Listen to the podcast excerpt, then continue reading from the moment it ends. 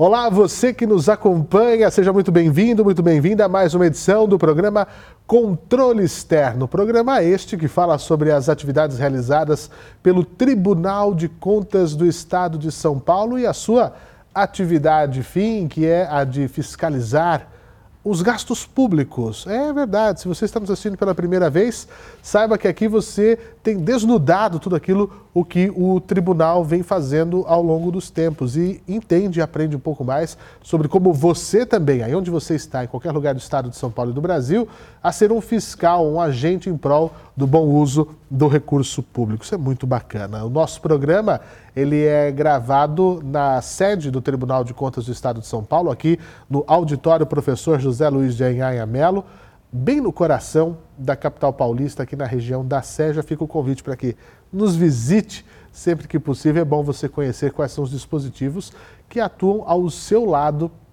também na lei. Bom, o nosso programa ele vai ao ar pelas redes sociais do Tribunal de Contas do Estado de São Paulo, em nosso canal no YouTube. Fica aqui o convite para você se inscrever, eh, deixar o seu like e ativar o sininho de notificações, porque lá nós temos conteúdos jornalísticos, as transmissões das câmaras e do Pleno às terças e quartas-feiras ao vivo, transmissões de lives, cursos, painéis, eh, simpósios, vários eventos que trazem uma orientação bastante importante, não só a quem a gente fiscaliza, os nossos jurisdicionados, bem como também a todos os cidadãos, porque se estamos falando de dinheiro público, isso daí tem a ver com você também. Estamos no ar em todas ou as principais plataformas de podcast da Podosfera Mundial. Se você, assim como eu, é um fã de podcast, procure por nós ali, Podcast TCESP, no seu agregador e ouça os nossos conteúdos. E pela televisão da TV Alesp, também pela Rede TCESP, em mais de 110 TVs câmaras do estado de São Paulo e mais de 70 TVs comunitárias em uma parceria com a Associação dos Canais Comunitários do Estado de São Paulo, a quem estendo aqui os meus cumprimentos e os agradecimentos por veicularem os nossos conteúdos. Toda semana o nosso programa está no ar, trazendo novidades para você. Bom, o programa Controle Externo de hoje vai falar sobre um assunto muito importante e conta com a presença do diretor da Diretoria de Fiscalização, a DF1, do Tribunal de Contas do Estado de São Paulo, Gabriel Marque da Silva. Gabriel, seja muito bem-vindo. É um prazer tê-lo aqui pela primeira vez é, em nosso programa para falar de assuntos tão importantes aqui. Tudo bem? Olá, Fernando, tudo bem? É um prazer, uma satisfação poder falar um pouquinho aqui do nosso trabalho e do papel que o Tribunal de Contas do Estado de São Paulo desenvolve na fiscalização do, do, do recurso público. Muito bem. Bom, deixa eu apresentar você primeiro aos nossos telespectadores, aos nossos ouvintes. Porque o Gabriel é formado em Direito pela Universidade Presbiteriana Mackenzie. Entre 2005 e 2007 esteve no TJ, o Tribunal de Justiça de São Paulo, como escrevente técnico judiciário.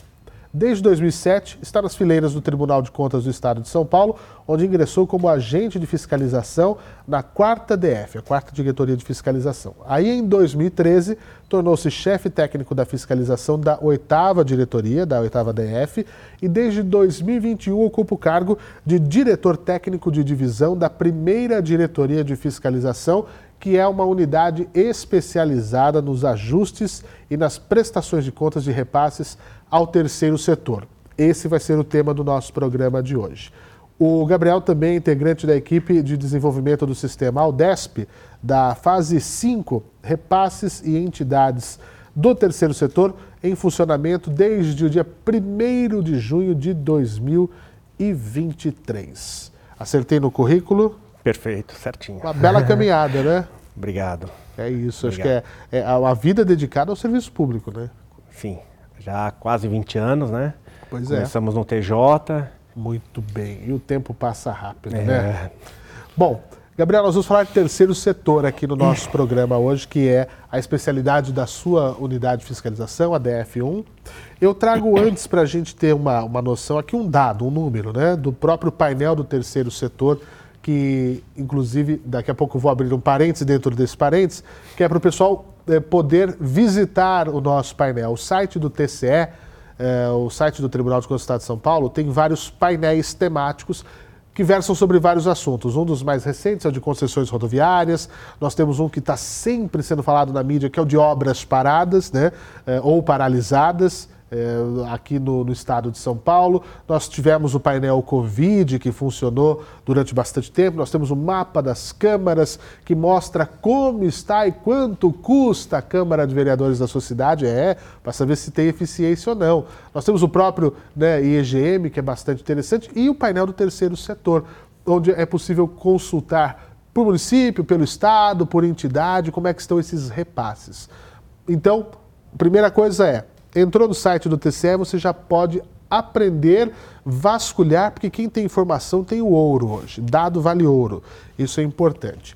Mas veja bem, esse painel do terceiro setor, Gabriel, me traz um dado que só no ano passado, nós estamos falando do estado de São Paulo, estados e municípios que são jurisdicionados nossos transferiram 35 bilhões de reais a essas entidades. Trocando em miúdos, gastaram o poder público paulista, seja estados e municípios, 644 municípios, gastaram pagando para entidades que gerem serviços no terceiro setor 35 bilhões de reais, 2022.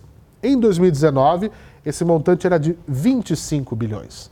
2019, 20, 21, 22, em três anos, cresceu 10 bilhões de reais. É muito dinheiro, não? É muito dinheiro, né? O, o Estado ele não tem é, condições de prestar todos os serviços públicos que ele deveria prestar. Uhum. E aí nós estamos falando da área da saúde, área da educação, cultura, assistência social, defesa de direitos. Serviços básicos, básicos mesmo, né? constitucionais, né? previstos na nossa Constituição. E o Estado se utiliza desse braço, que são essas entidades sem fins lucrativos, para prestar esses serviços de natureza pública. Então, às vezes, quando você vê lá uma placa, hospital do governo tal, ou do município tal, ele é um equipamento público, um equipamento de saúde pública, mas ele é gerido, gerenciado por uma dessas entidades do terceiro setor, entidades sem fins lucrativos. Então, para a gente começar, Gabriel, quando a gente fala terceiro setor. Aí a pessoa fala, eu nem sabia que tinha um primeiro e um segundo. Né? O que é um pódio, né? Tem o um vencedor, o terceiro setor é uma medalha de bronze. O que é, de fato, né? Como é que a gente pode é, é, explicar para quem está nos assistindo o que é o terceiro setor? Né? É tão falado ultimamente, mas a gente às vezes nem entende por que, que tem essa nomenclatura. Então vamos lá. Antes de falar do terceiro setor, vamos falar um pouquinho do primeiro setor e do segundo setor ah, para então entender o terceiro. o primeiro setor é o poder público, é o Estado, é a administração pública, é o governo. O segundo setor é o mercado, são as empresas é, de mercado, as sociedades de mercado que objetivam o lucro, possuem uma finalidade lucrativa. Então, o primeiro e o segundo seriam o público e o privado? Isso. Okay. O terceiro setor seria uma mescla dos dois, mas ele é constituído por entidades é, sem fins lucrativos, não possui uma finalidade lucrativa. Então, essa é a constituição do terceiro setor. Quando a gente fala de terceiro setor no país, só para trazer alguns números para a gente é, clarear a, a, informação. Hoje no Brasil, segundo dados do IPEA, são 800 mil entidades. São 800 mil Antigamente era chamada de ONGs uhum. e hoje são as OSCs, né, Organizações da Sociedade Civil. 800 mil entidades no país. É, todos os municípios do Brasil, os mais de 5 mil municípios, possuem uma entidade do terceiro setor. Possui uma igreja, uma organização religiosa. Se ela é uma pessoa jurídica, ela integra o terceiro setor. Tem que ter um CNPJ? Sim, para ser considerada uh, uma entidade do terceiro Isso. setor, precisa constituir legalmente um CNPJ. Entendi. É, todo município tem um time de futebol. E aí, se ele é constituído formalmente, é integrante do terceiro setor. Uma associação esportiva, uma associação cultural. Associação de moradores de bairros, por exemplo. Nas cidades maiores, uhum. nas capitais, tem é comum a associação de moradores de bairros se é formalmente constituído, integra o terceiro setor. Ah, e, é? É. E só para você ter uma dimensão do todo, né? Hoje o terceiro setor, segundo um dado é, publicado recentemente, é, o terceiro setor representa 4%, um pouquinho mais de 4% do PIB nacional. Ele está no mesmo patamar do setor agrícola, por exemplo. Puxa vida. Ele é mais que o dobro do setor de fabricação de veículos, por exemplo. Então, para você ver a magnitude, a representatividade do terceiro setor na sociedade brasileira. Logicamente, não são as 800 mil entidades que recebem dinheiro público. É uma parcela dessa, desse quantitativo total que recebe esse, uh, o recurso público e essas que recebem recursos, recursos públicos desempenham atividades de natureza pública bastante relevantes nessas áreas que foram citadas: saúde, educação, cultura, defesa de direitos, assistência social. Então, uh, o que diferencia o público do privado do terceiro setor seria a natureza jurídica porque Sim. todos têm um CNPJ. O Tribunal de Contas do Estado de São Paulo tem um CNPJ. A, a, a empresa onde você compra o televisor que você está nos assistindo, ou o celular que você está nos assistindo, tem um CNPJ. A, a organização social é, que presta algum tipo de serviço como esse também tem que ter o CNPJ, porque tudo tem transações econômicas e financeiras. Sim. Mesmo não oferindo lucro, Sim. tem que ter. É, essa questão do lucro a gente precisa entender bem a entidade do terceiro setor, diferentemente de uma empresa, quando uma empresa tem lucro, ela distribui esse lucro, os dividendos, aos seus aos sócios. sócios. Entendeu? Já a entidade do terceiro setor, se ela tem essa sobra de recursos, esse excesso de recursos ao final de um exercício, ela investe na própria atividade dela. Ela não pode distribuir lucros para os seus membros, para os seus associados, uhum. para os seus dirigentes. Entendi. Então, essa é a diferenciação é, quando a gente fala em finalidade lucrativa. Né? Isso, né? isso. O, o, que as empresas fazem, tirar uma parcela para reinvestir, tem que ser o, o que sobrar como um todo, pra, tem que ser reinvestido. Então, o, o Gabriel, é, tem sido um, o crescimento, então, é óbvio, é evidente, se são 800 mil né, é, no, no, país, num dado recente, tem, tem crescido. E se tem crescido, esse modelo tem sido interessante para os gestores públicos é, é, para fazer esse tipo de contratação? E se tem sido interessante, por quê? Porque a minha dúvida é: se o Estado não tem condições de, de, de gerir, mas de qualquer maneira não está pagando para alguém gerir? É, é, é interessante para o Estado, por conta de algumas é, peculiaridades. Hum. E a gente vai poder falar aqui um pouquinho dessas peculiaridades. Por exemplo, quando o Estado ele quer um município, o governo do Estado, ele quer, por exemplo, fazer o gerenciamento de uma creche.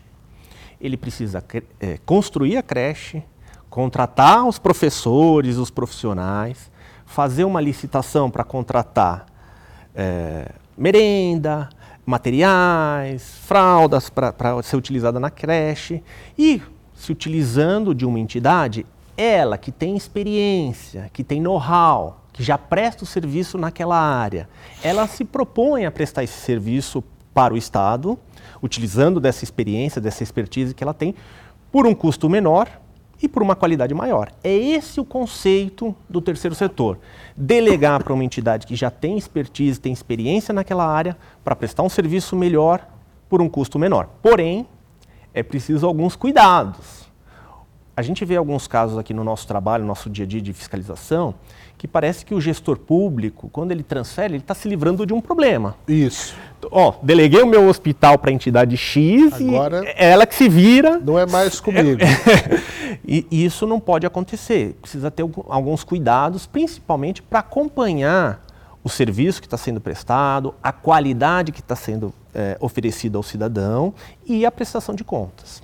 Pois é. Então, vamos por partes mais uma vez eu vou construir, o prefeito, uma creche. Então eu tenho que fazer a construção, eu tenho que fazer a contratação do pessoal, tenho que colocar lá a comida, material de limpeza, etc.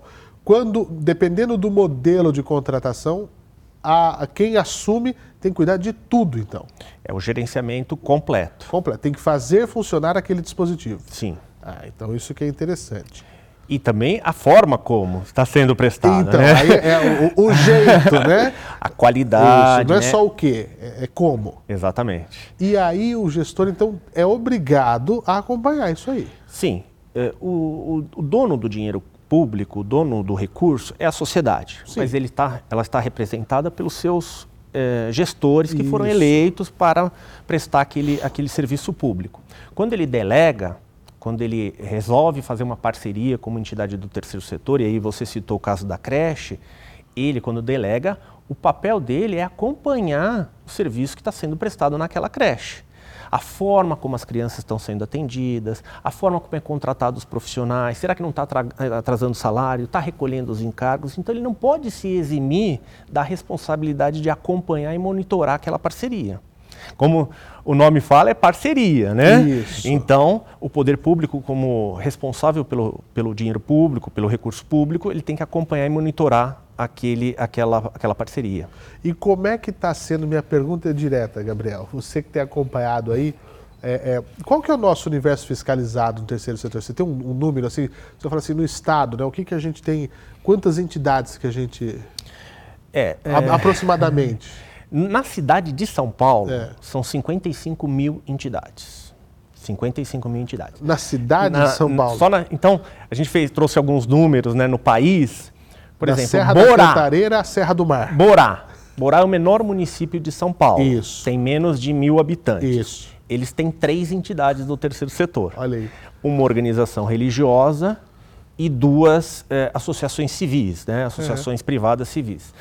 Então, você vê que o terceiro setor é um, um, está bem expandido é, no, no, estado de São Paulo e no Brasil como um todo. Para o poder público é vantagem. É vantagem você delegar, porque você tem dificuldade, às vezes, de fazer um concurso público, você tem restrições orçamentárias, você é, quando você vai fazer a aquisição de um determinado produto, de um determinado serviço, você tem que licitar. E aí você tem que respeitar alguns prazos que estão previstos na lei de licitações, na 8666 ou na 14133, e aí demora, é, é, é mais burocrático, vamos falar assim.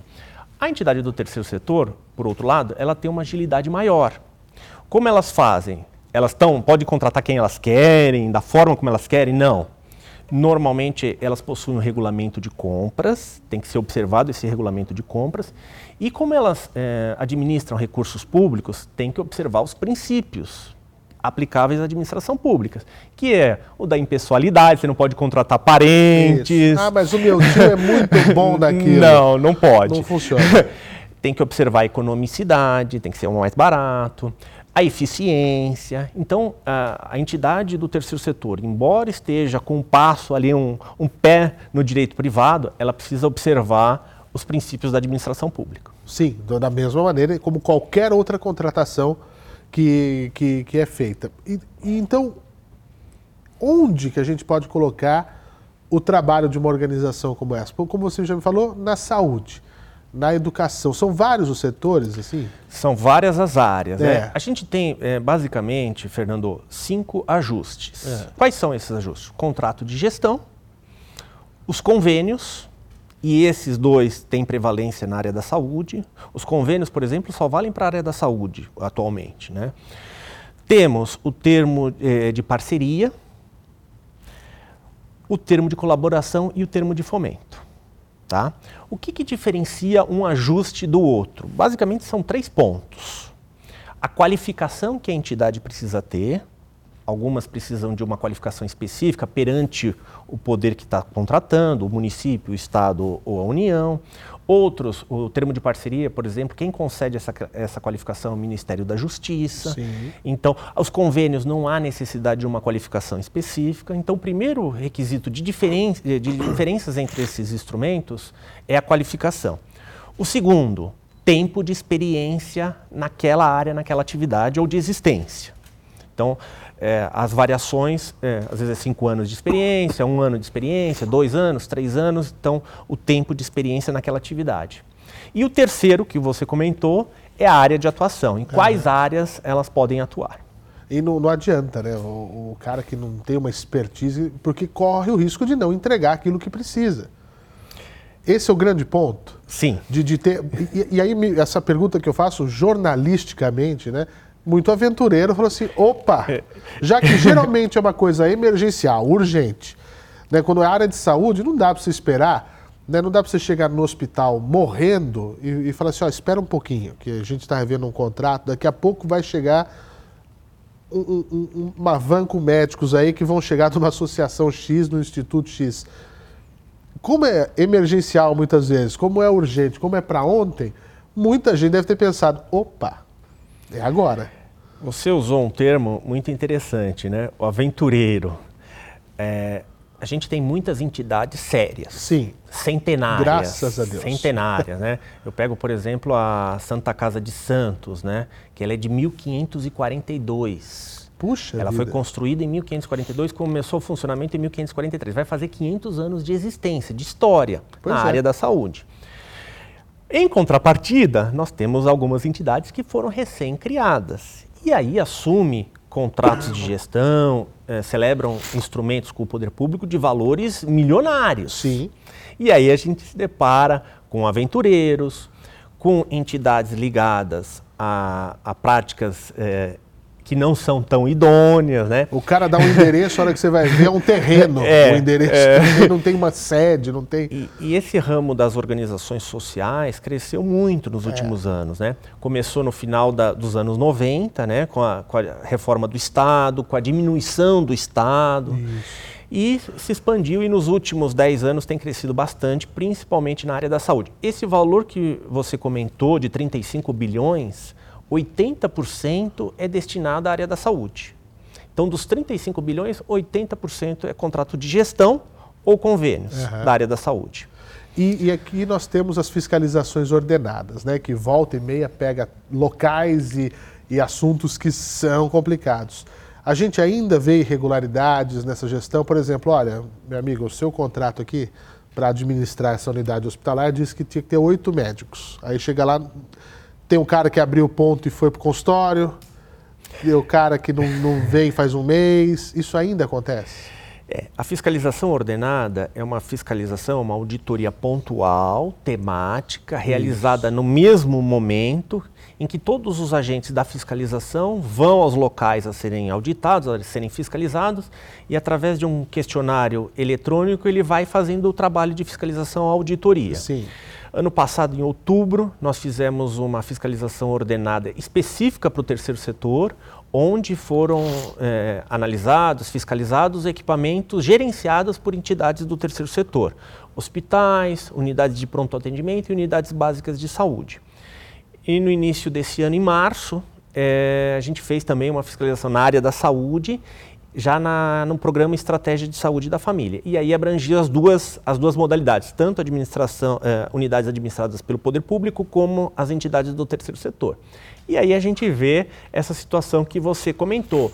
Profissional que não tá, deveria estar lá e não está, falta de medicamentos, fa- eh, eh, equipamentos que foram adquiridos e que não foram instalados, estão embalados na caixa há meses sem funcionamento, falta de medicamentos. Então essa é uma situação que não é rara a gente encontrar. Então, o que eu tenho visto também, e, e- e fico muito feliz em ver, o esforço do Tribunal de Contas em muitos eventos, muitos, muitas ações aqui, de trazer, lotar este auditório que nós estamos, lotar né, o ambiente virtual que é inesgotável, né, no ao vivo, no YouTube, de senhor gestor público, servidor que cuida da- do- do- dos contratos, presta atenção, como fazer o contrato, como cobrar a execução daquilo, isso é importante, né? Como fugir dos picaretas.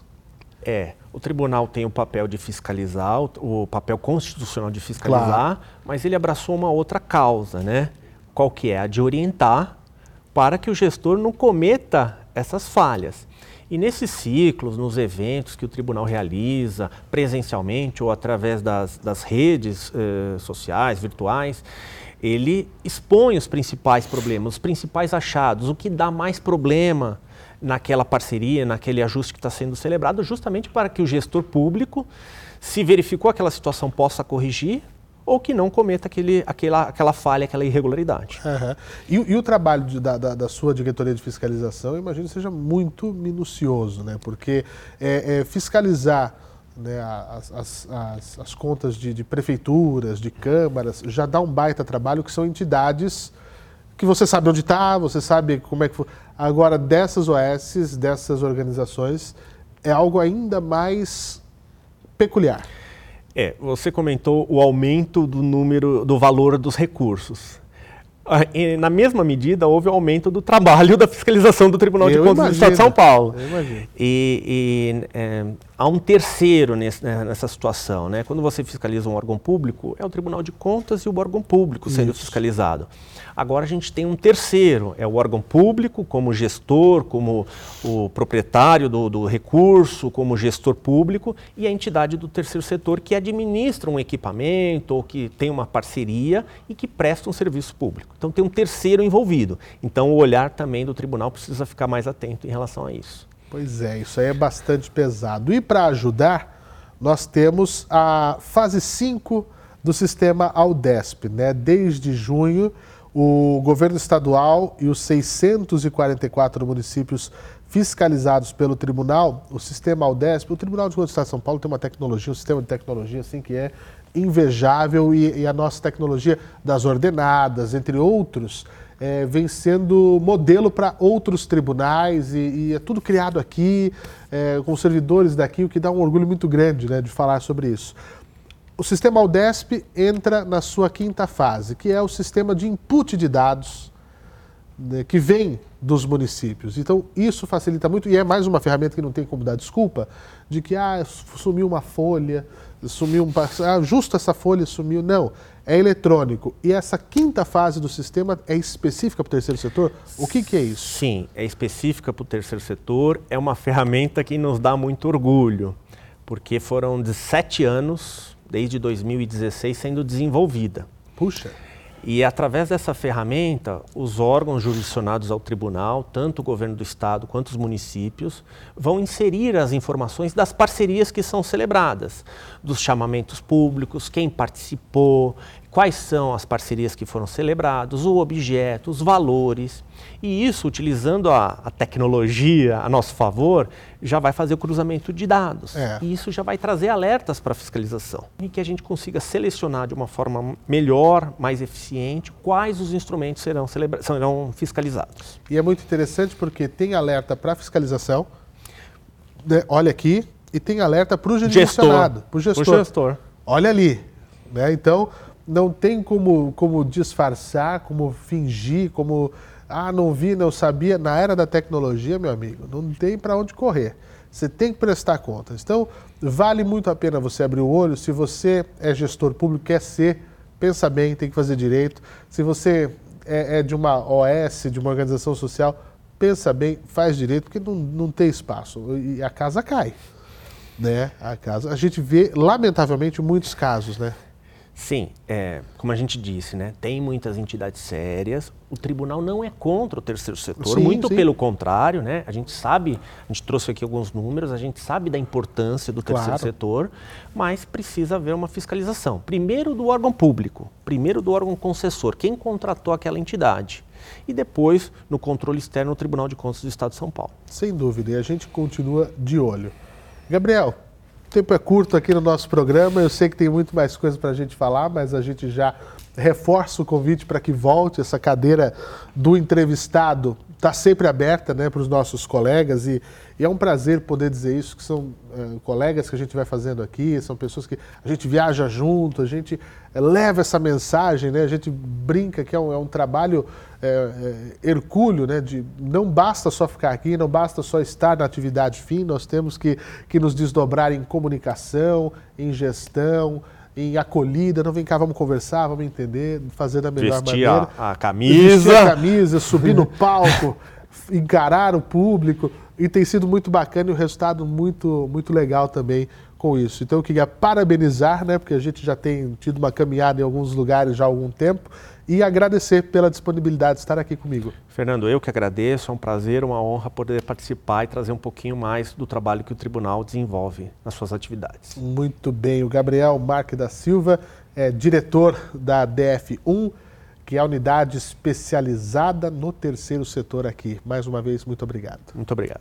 E para você que nos acompanhou até agora, mais uma vez o meu agradecimento por ter estado aqui junto do nosso programa Controle Externo. Mais informações sobre o Tribunal de Contas do Estado de São Paulo, é claro, você encontra no site tce.sp.gov.br.